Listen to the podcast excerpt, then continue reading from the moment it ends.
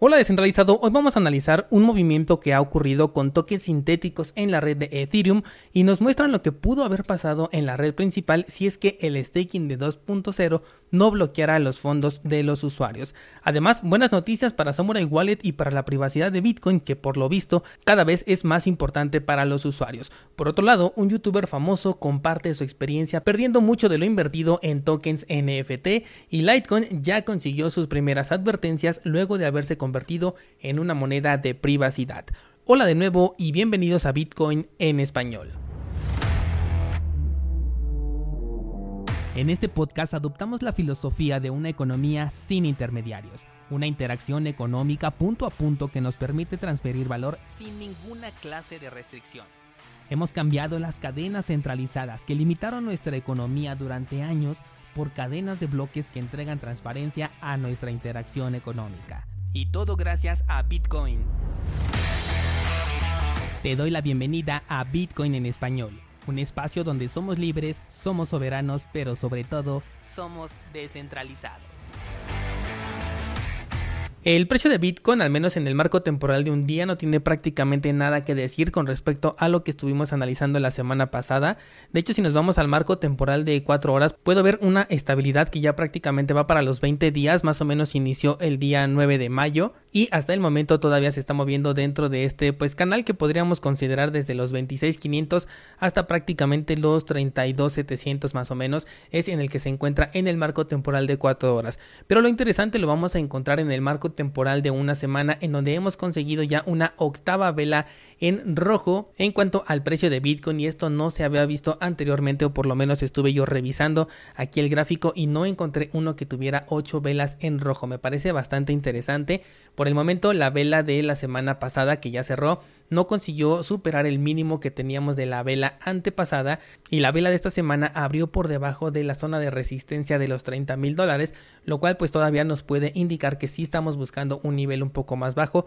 quizás por lo menos los 23 mil dólares. Así que el análisis que hemos manejado a lo largo de las últimas semanas sigue completamente vigente y a esto hay que añadirle que tenemos ya una tendencia bajista muy marcada en las últimas semanas, 8 velas no se habían dado anteriormente, yo creo que vamos a llegar a una novena, me encantaría que esa llegara por ahí de los 23 mil dólares, por lo menos los 25 sería excelente para que marcara un nuevo mínimo y me parece que a partir de ahí podríamos comenzar a ver una pequeña recuperación, pero bueno, por el momento eso solamente es especulación. Con respecto a las criptomonedas no tengo tampoco nada que informar, todas han seguido el camino de Bitcoin. Así que nos vamos a pasar directamente con las noticias y comenzaremos con los retiros masivos que se han realizado en el principal pool de staking de Ethereum 2.0. Lido, que es el principal pool de staking para Ethereum 2.0, vio caer sus depósitos en un 35% luego de perder cerca de 2 millones de Ether en su token sintético. No estamos hablando de Ether en la red principal porque ese se encuentra bloqueado, pero ahorita te explico más. Primero déjame te doy un contexto.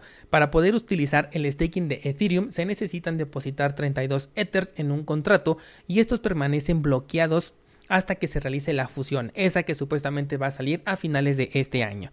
Lo que ofrece el Lido, que es este principal pool de, staking, es una experiencia mucho más líquida porque aquí tú puedes depositar tus tokens de Ethereum y a cambio se te entrega un token sintético que tiene un valor de 1 a 1 con este token de Ethereum.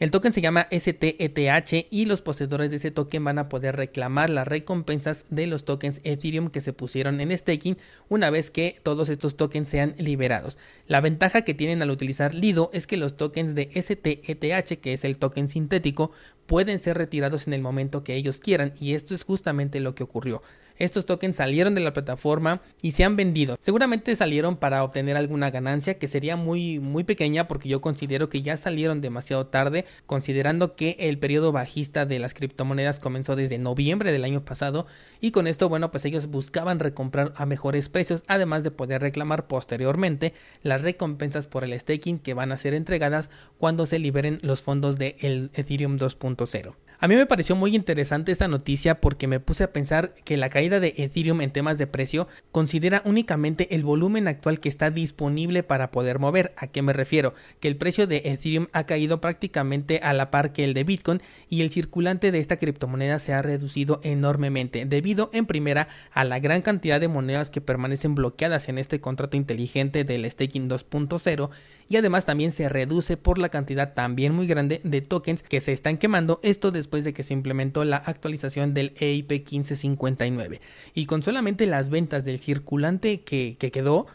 el precio ha conseguido replicar el movimiento de Bitcoin. Eso me parece muy interesante porque me hace pensar, bueno, pues qué hubiese pasado o hasta dónde hubiera llegado la caída del precio si hubieran estado liberados todos los tokens que en este momento se encuentran bloqueados. Es decir, que las personas que hacen staking pudieran tomar ganancias a precios altos y posteriormente recomprar a precios más bajos, además de obtener, por supuesto, sus recompensas, lo cual incrementaría su balance. ¿En qué nivel se encontraría el precio de Ethereum en este momento? Obviamente esto lo estoy eh, diciendo tomando como base la nota actual en donde el mayor pool de staking de Ethereum 2.0 vio desaparecer en tan solo un mes 2 millones de tokens sintéticos a falta de poder retirar obviamente los tokens originales. La gente retiró los tokens que podía y los consiguió vender. Supongo que están en monedas estables para buscar una mejor oportunidad. Por otro lado, también otra cosa que me preocupa de esta noticia es que el 32% de todo el balance depositado en los pools de, eh, de staking de Ethereum 2.0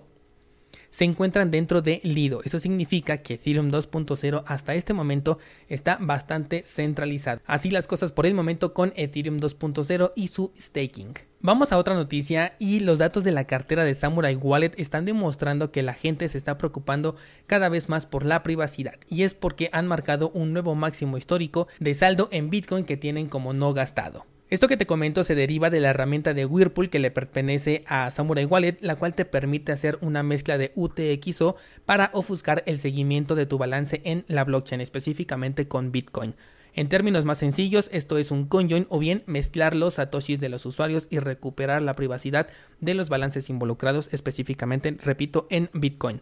Esto también podría llegar a ser un efecto secundario o una consecuencia de la decisión tomada recientemente por Wasabi Wallet ya que se vendió al mejor postor y perdió ese estatus que tenía de ser uno de los servicios más populares para mezclar tus bitcoins. De hecho, cuando una persona decía conjoin, la primera palabra que se te venía a la mente era Wasabi Wallet porque estaban ligados uno con otro. Pero con las recientes declaraciones que dieron de que ahora la privacidad ya no es su fuerte, sino por el contrario, bloquearía ciertas transacciones e incluso ayudaría a compartir información con los reguladores, pues terminó perdiendo todo aquello que lo convertía en una gran opción para la privacidad de tus bitcoins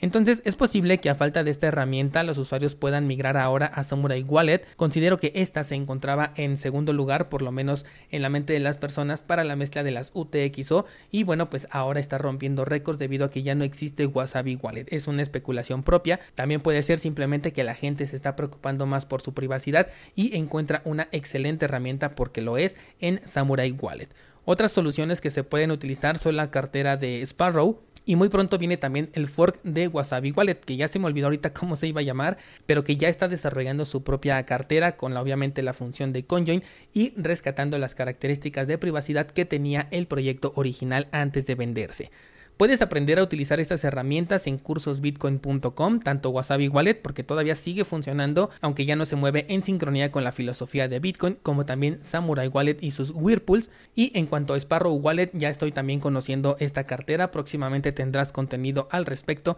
al igual que del fork de Wasabi Wallet en cuanto esté disponible. Todo esto lo vas a encontrar en cursosbitcoin.com. Cambiando de tema, los NFTs siguen dando mucho de qué hablar y sobre todo porque ahora un youtuber famoso que es Willy Rex publicó un video explicando que había perdido dinero en proyectos NFT, incluyendo el proyecto propio de Willy Rex. Específicamente dijo lo siguiente, este momento era justo lo que necesitaban los NFTs, poco ruido, poco hype, 90% de colecciones que desaparecen porque no tenían rumbo y sin embargo todas las noticias apuntan en adopción masiva en los próximos meses hacia los tokens NFT, en donde tendremos más construido para el mainstream. Algo que sí tiene mucho de verdad con esto de los tokens NFT es que en las noticias sí se están manejando como una gran adopción, como que vienen bastante fuerte y personalmente yo sigo sin encontrarle el sentido a estos NFTs o por lo menos a la forma en la que se están llevando hasta el momento. Pero bueno, sigamos con la nota. El mensaje que nos comparte tiene como objetivo utilizar este evento, es decir, el desplome de los tokens NFT,